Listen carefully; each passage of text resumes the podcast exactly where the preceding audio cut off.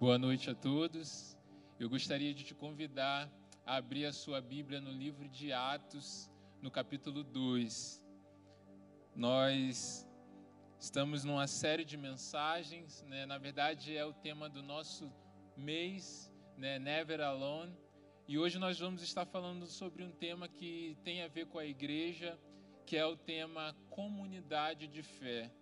Então nós vamos estar olhando biblicamente para esse tema na perspectiva da igreja, daquilo que somos e do nosso papel aqui na terra também como igreja.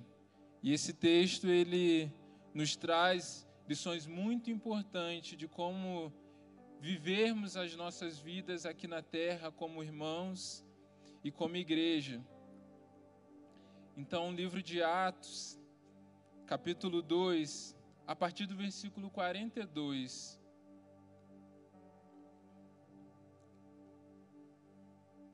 Vai dizer assim: Eles se dedicavam ao ensino dos apóstolos e à comunhão, ao partir do pão e às orações. Todos estavam cheios de temor, e muitas maravilhas e sinais eram feitos pelos apóstolos.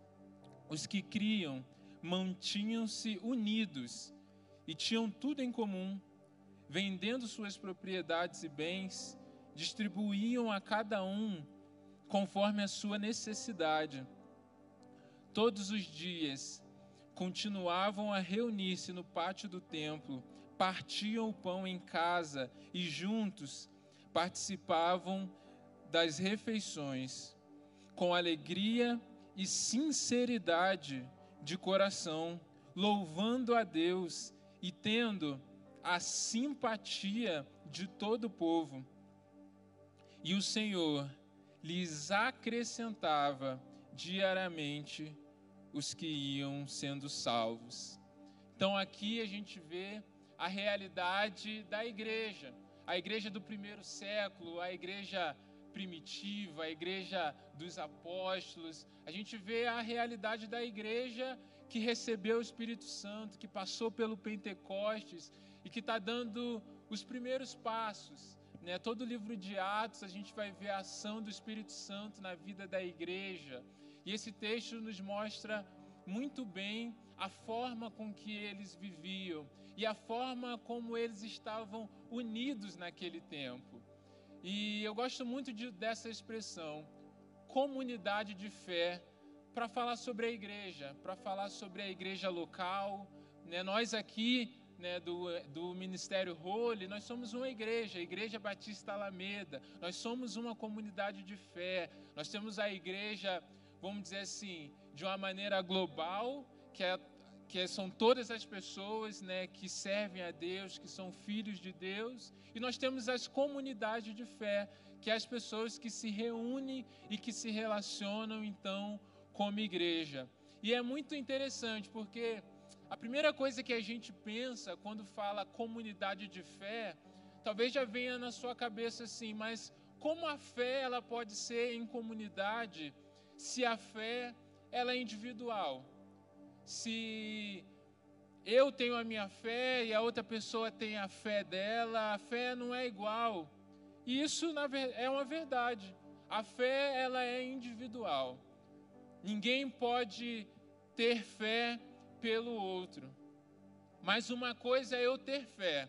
Isso é individual. Mas o viver a fé não é individual.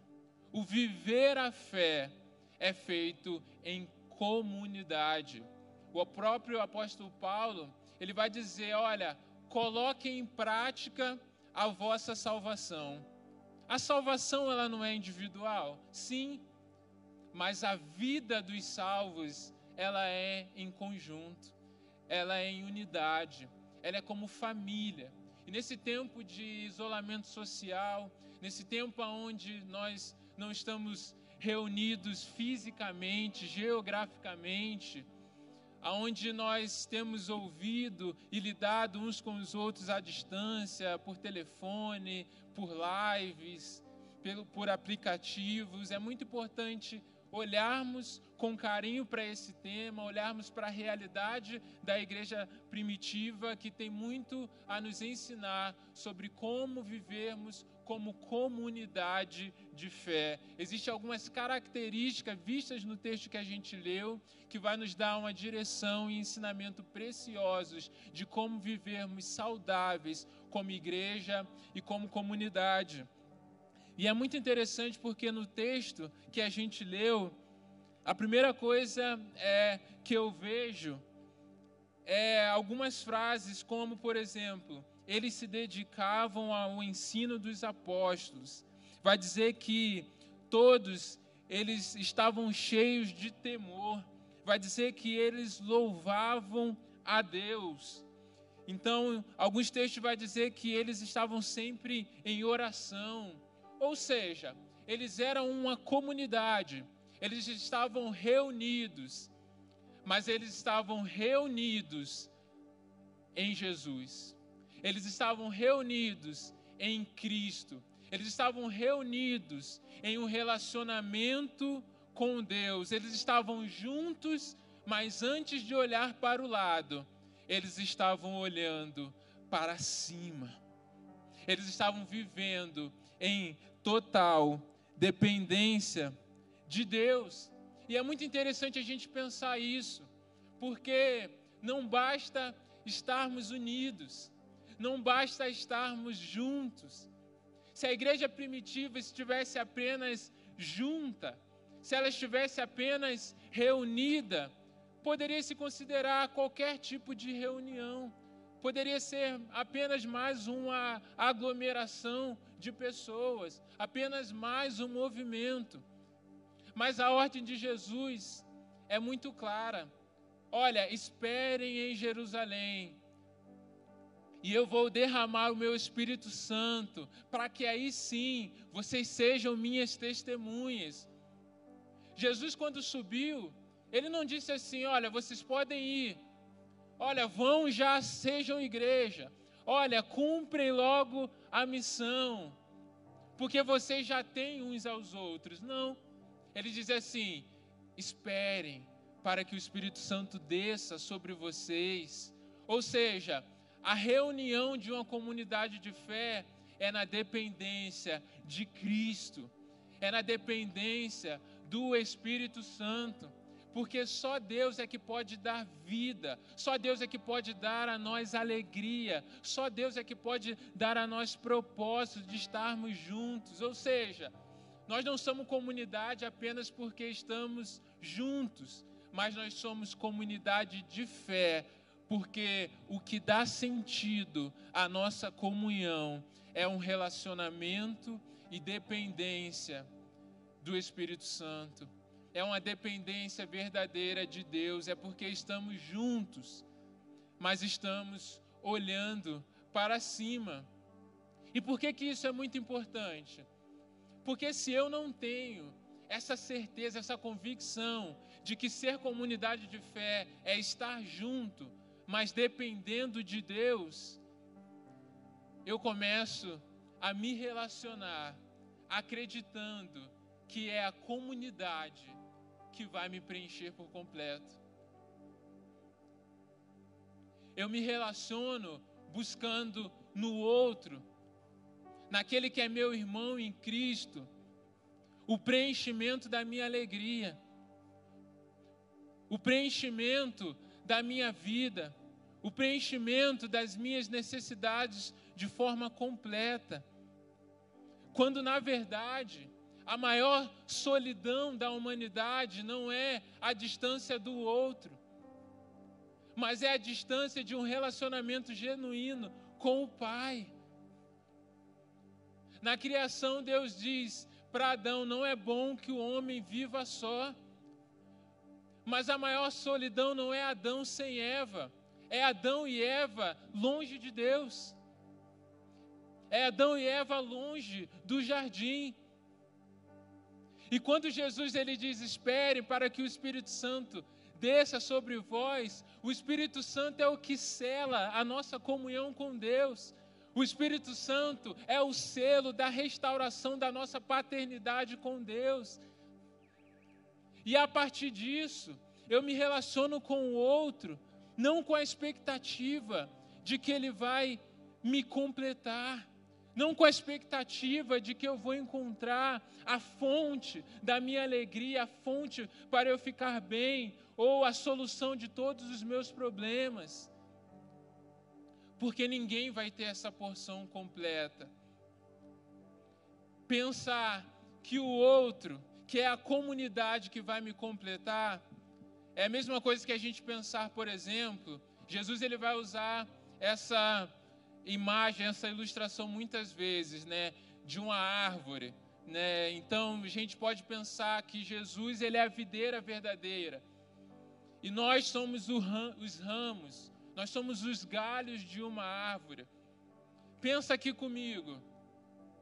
Imagine só se eu pego o galho de uma árvore, vou numa árvore, junto um monte de galho, corto um monte de ramos, e eu pego, vou até um lugar e coloco os galhos um em cima do outro, empilho aqueles galhos.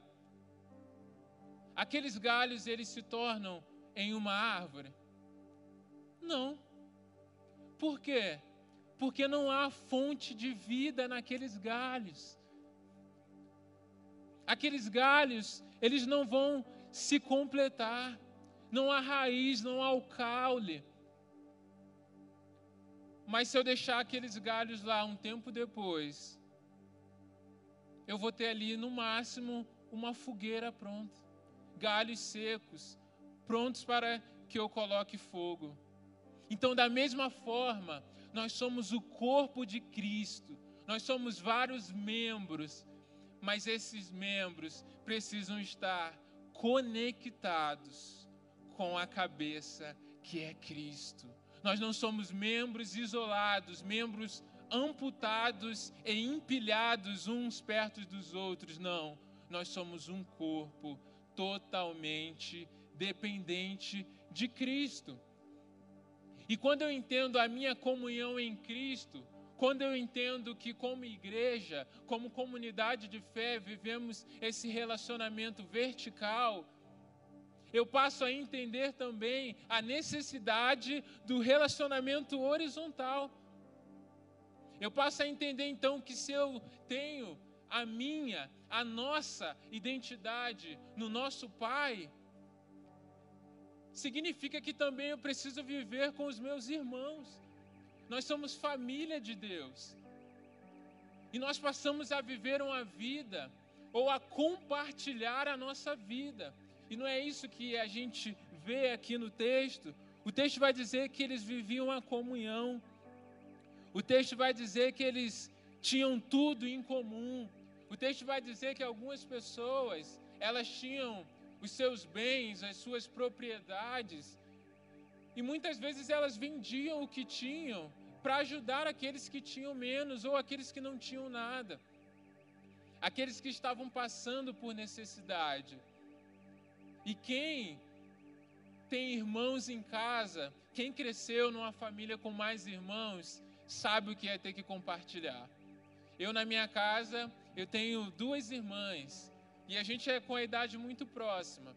Eu tenho uma irmã dois anos mais velha e uma dois anos mais nova.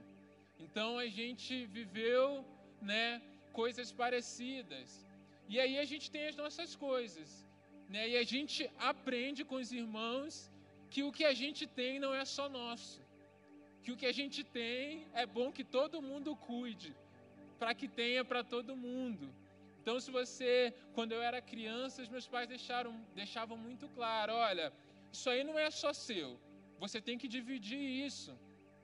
Então, se por exemplo, se tinha uma coisa só, não tinha aquela assim, ah, isso é meu ou isso é seu, era dos três. Então a gente tinha que dividir entre nós três. Era uma TV só. Olha, vocês vão ter que se entender um canal para todo mundo assistir. Se não dá para assistir junto, cada um assiste um momento, né? E se tinham, por exemplo, três brinquedos, um para cada um, não tinha aquela assim, olha, se o seu estragar já era. Não, tinha que cuidar dos três, porque se dois quebrasse e sobrasse só um, aquele um também os três teriam que usar. Então, na família, a gente aprende o que é compartilhar, o que é você poder é, receber do outro também e poder dedicar também aquilo que você tem, aquilo que é seu. E isso está na vocação da igreja. Nós, como igreja, a igreja é o lugar aonde eu posso pedir ajuda para o meu irmão sem me preocupar se eu estou incomodando. A igreja é o lugar que eu posso colocar a minha necessidade sem me preocupar se vão me achar fraco. A igreja é o lugar onde eu posso chorar as minhas dores e ter alguém para chorar comigo. A igreja é o lugar onde eu tenho escassez em uma área, às vezes pode ser até na área financeira, bens materiais, preciso de uma provisão e eu não tenho. Mas os meus irmãos muitas vezes vão chegar e vão dar uma oferta, vão ajudar financeiramente, e eu não estou devendo nada para esse irmão. Porque nós vivemos como comunidade de fé e entendemos que a nossa vida faz parte da vida do reino e o que somos faz parte do corpo de Cristo. É muito bom viver isso. É muito bom poder olhar para o outro e saber que aquele é meu irmão, que eu posso contar com ele, que ele tem palavras também para declarar para a minha vida que vão me fazer crescer que muitas vezes não é Ele que vai me completar, como eu falei no primeiro ponto, mas Ele vai dar aquilo que Ele pode, como nós falamos aqui, aquilo que está disponível, aquilo que na comunidade nós não podemos fazer, nós cremos em Deus que Ele fará, que Deus é quem vai prover. É muito importante nós olharmos para a igreja como esse lugar de sermos família. Só que muitas vezes nós sabemos que nem todos preferem viver longe da igreja ou não confiam em viver em comunidade, porque simplesmente entende que que isso não vale alguma coisa, ou porque entende que podem ter a ah, minha fé é só eu e Deus, porque eu creio em Deus e para mim já é suficiente. Nem todas as pessoas não vivem como igreja porque acham que a igreja é inútil, que a vida em comunidade não é boa. Infelizmente, é, nós sabemos que há bastante pessoas, há um grupo, e eu me solidarizo com pessoas que já tentaram viver em comunidade, tiveram experiências ruins. Pessoas que tentaram viver essa vida de cumplicidade, de comum unidade e se frustraram. Foram traídas, foram machucadas, foram lesadas em diversos aspectos e que talvez pensam assim: eu já confiei uma vez, eu não confio mais. Eu já vivi e é tudo igual. E agora eu prefiro ficar na minha, viver no meu jeito com Deus, porque a igreja não dá certo. E eu quero dizer que eu me solidarizo se você passou por experiências ruins na igreja. E pode ter sido entre irmãos, pode ter sido com o líder a sua experiência pode ter sido com, com um pastor até ruim. Mas eu quero te dizer algo também, que nesses momentos, quando a vida em comunidade, quando você esperava algo, mas alguém falhou com você, quando você esperava ser cuidado e você não teve aquele cuidado, quando você esperava uma resposta, mas você não teve aquela resposta, você se sentiu sozinho, você se sentiu abandonado. Olhe para Jesus. Porque Jesus, Ele é aquele que veio para os seus e os seus o rejeitaram. Jesus é aquele que veio carregar as dores, as feridas daqueles que o feriram. Jesus é aquele que chamou discípulos para caminhar perto dele, para darem continuidade à sua missão, para o conhecer na intimidade. E quando um deles, um traidor, o Judas, vai até ele para o trair, ele olha para aquele e, e diz: Amigo, com um beijo, você me trai. Até o último momento, Jesus ainda chama Judas de amigo. Jesus é aquele que, mesmo na cruz, sendo crucificado e sofrendo, antes de morrer, ele diz: perdoe-lhes, porque não sabem o que fazem. Pessoas são falhas, pessoas são imperfeitas, mas é nessa imperfeição também que nós somos moldados à imagem de Jesus.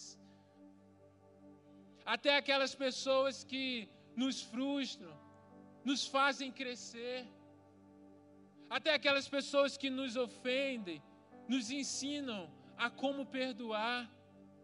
Até aquelas pessoas que nos traem, moldam para que possamos ter um caráter semelhante a Jesus.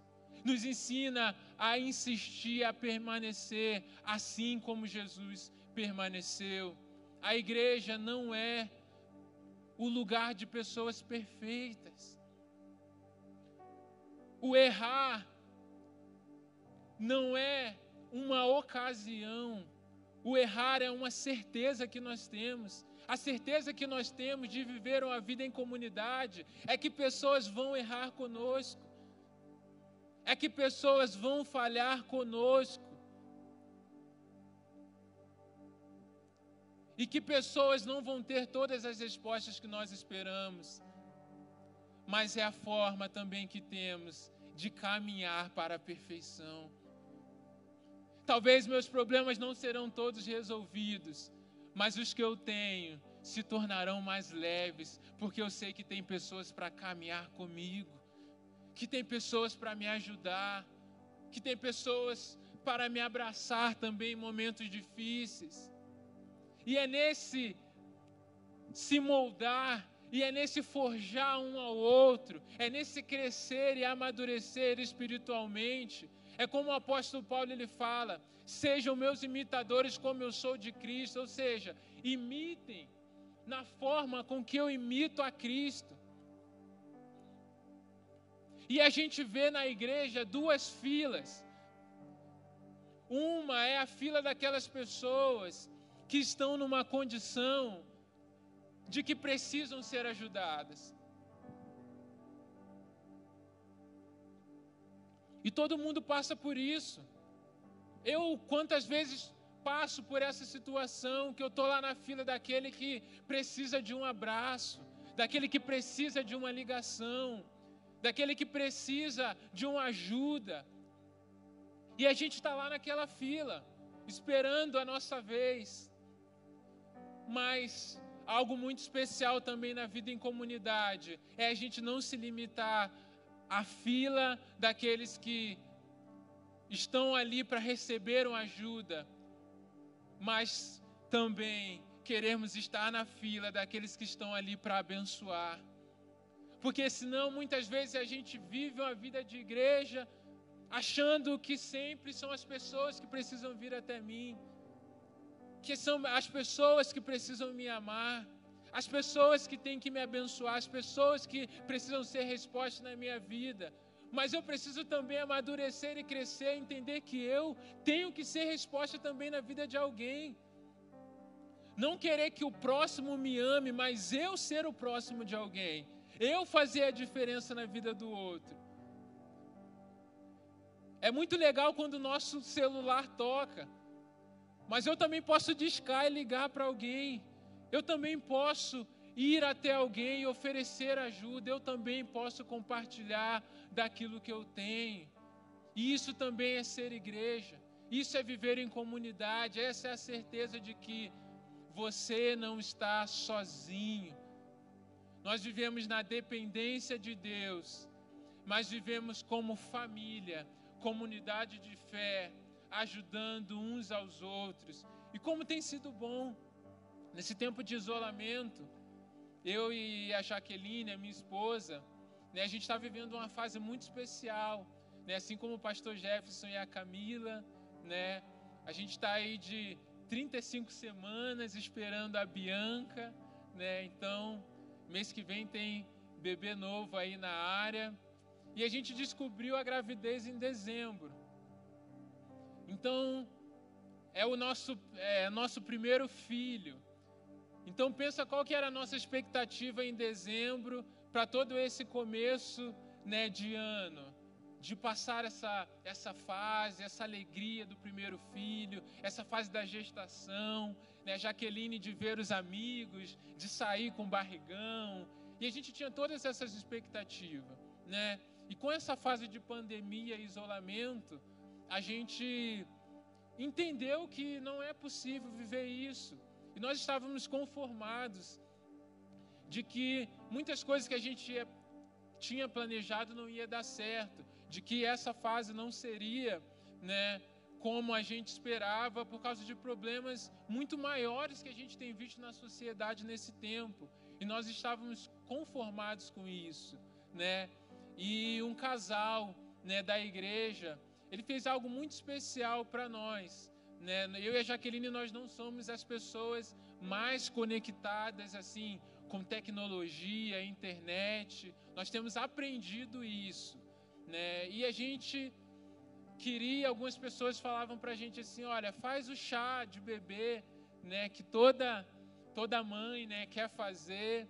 E a gente estava meio assim, se faria ou não. A Jaqueline não estava muito animada para fazer mas um casal da igreja muito especial, ele, eles se propuseram a fazer, envolveram outras pessoas e falaram com a gente. Eles falaram: olha, nós queremos é, dar esse presente para vocês nesse tempo.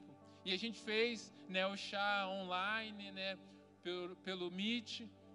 E que tempo maravilhoso a gente experimentou ali prepararam todo o ambiente, convidaram as pessoas, fizeram uma festa maravilhosa, né? tiveram várias pessoas, várias, várias mulheres da igreja participaram, elas profetizaram sobre a nossa vida, sobre a vida da Bianca, e como foi um tempo bom de viver igreja e ser comunidade naquele tempo. Eu lembro que eu ficava olhando e eu conseguia ouvir um pouco, e eu chorava porque eu sentia ali o cuidado de Deus através dos irmãos. Eu sentia, me sentia edificado, fortalecido com cada profecia ali declarada sobre as nossas vidas. E aquilo também me fez ver o quanto o cuidado de Deus é presente em nossas vidas em cada detalhe. Porque também algo que a gente vê aqui nesse texto é que as pessoas simpatizavam com a forma com que a igreja vivia. É isso que nós lembramos. Todos, todo o povo olhava com bons olhos. Eles simpatizavam daquilo. A forma de viver em comunidade, na dependência de Deus, mas compartilhando vida na vida com o irmão, glorificava a Deus, inspiravam pessoas se tornava um padrão para a sociedade. E o texto vai continuar dizendo que o Senhor ia acrescentando aqueles que criam. A comunhão da igreja era um tempo de edificação, mas era evangelística, inclusive. A forma de viver o compartilhar. Aquele que estava lá sozinho, vivendo em solidão, ele olhava um estilo de vida diferente, um estilo de família diferente. E ele dizia assim: Eu quero ser parte disso. Eu quero viver dessa forma. uma igreja que é retrato de Deus para a sociedade. E uma sociedade onde, onde a gente vê tanta indiferença, tanto egoísmo, onde a imperfeição, o erro, não é tolerado. Se você errou, então cancela. Aonde o diferente é inimigo. Nós vemos uma igreja aonde há um corpo com vários membros. Os membros não são iguais, os membros não são perfeitos, mas no amor de Jesus vivem juntos, entendendo que há uma pessoa, há um propósito e há uma missão. Eu quero dizer para você, vale a pena ser igreja.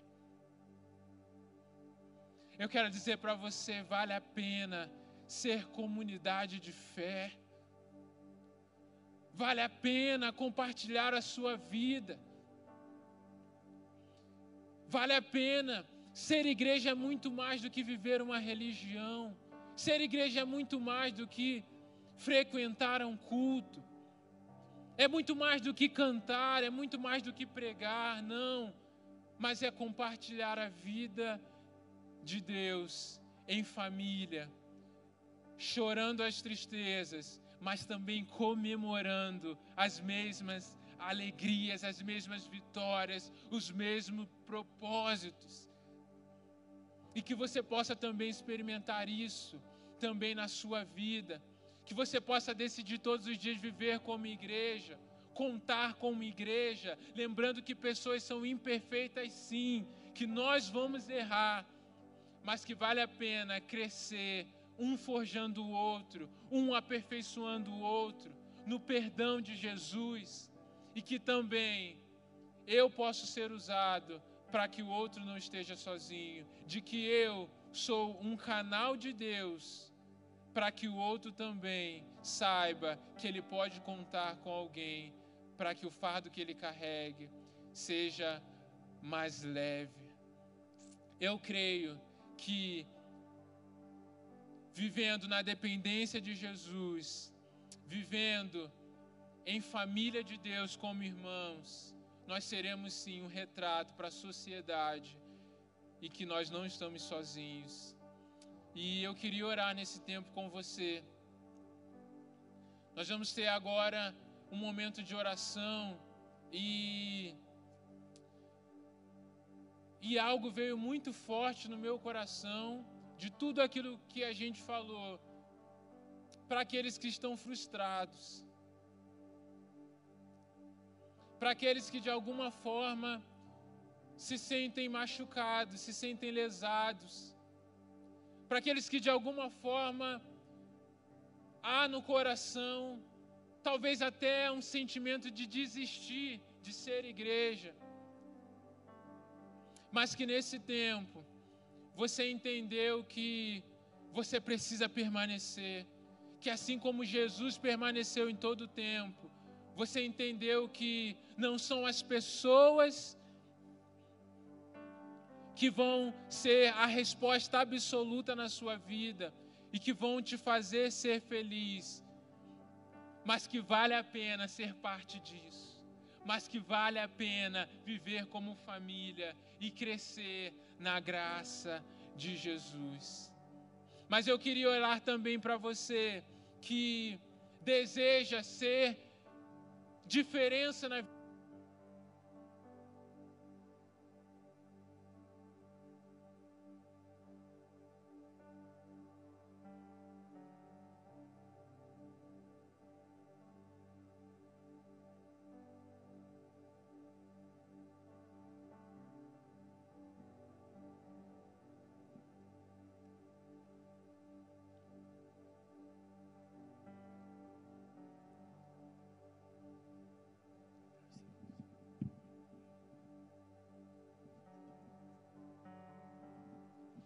Tivemos uns probleminhas aqui, mas, mas tudo certo. Viu?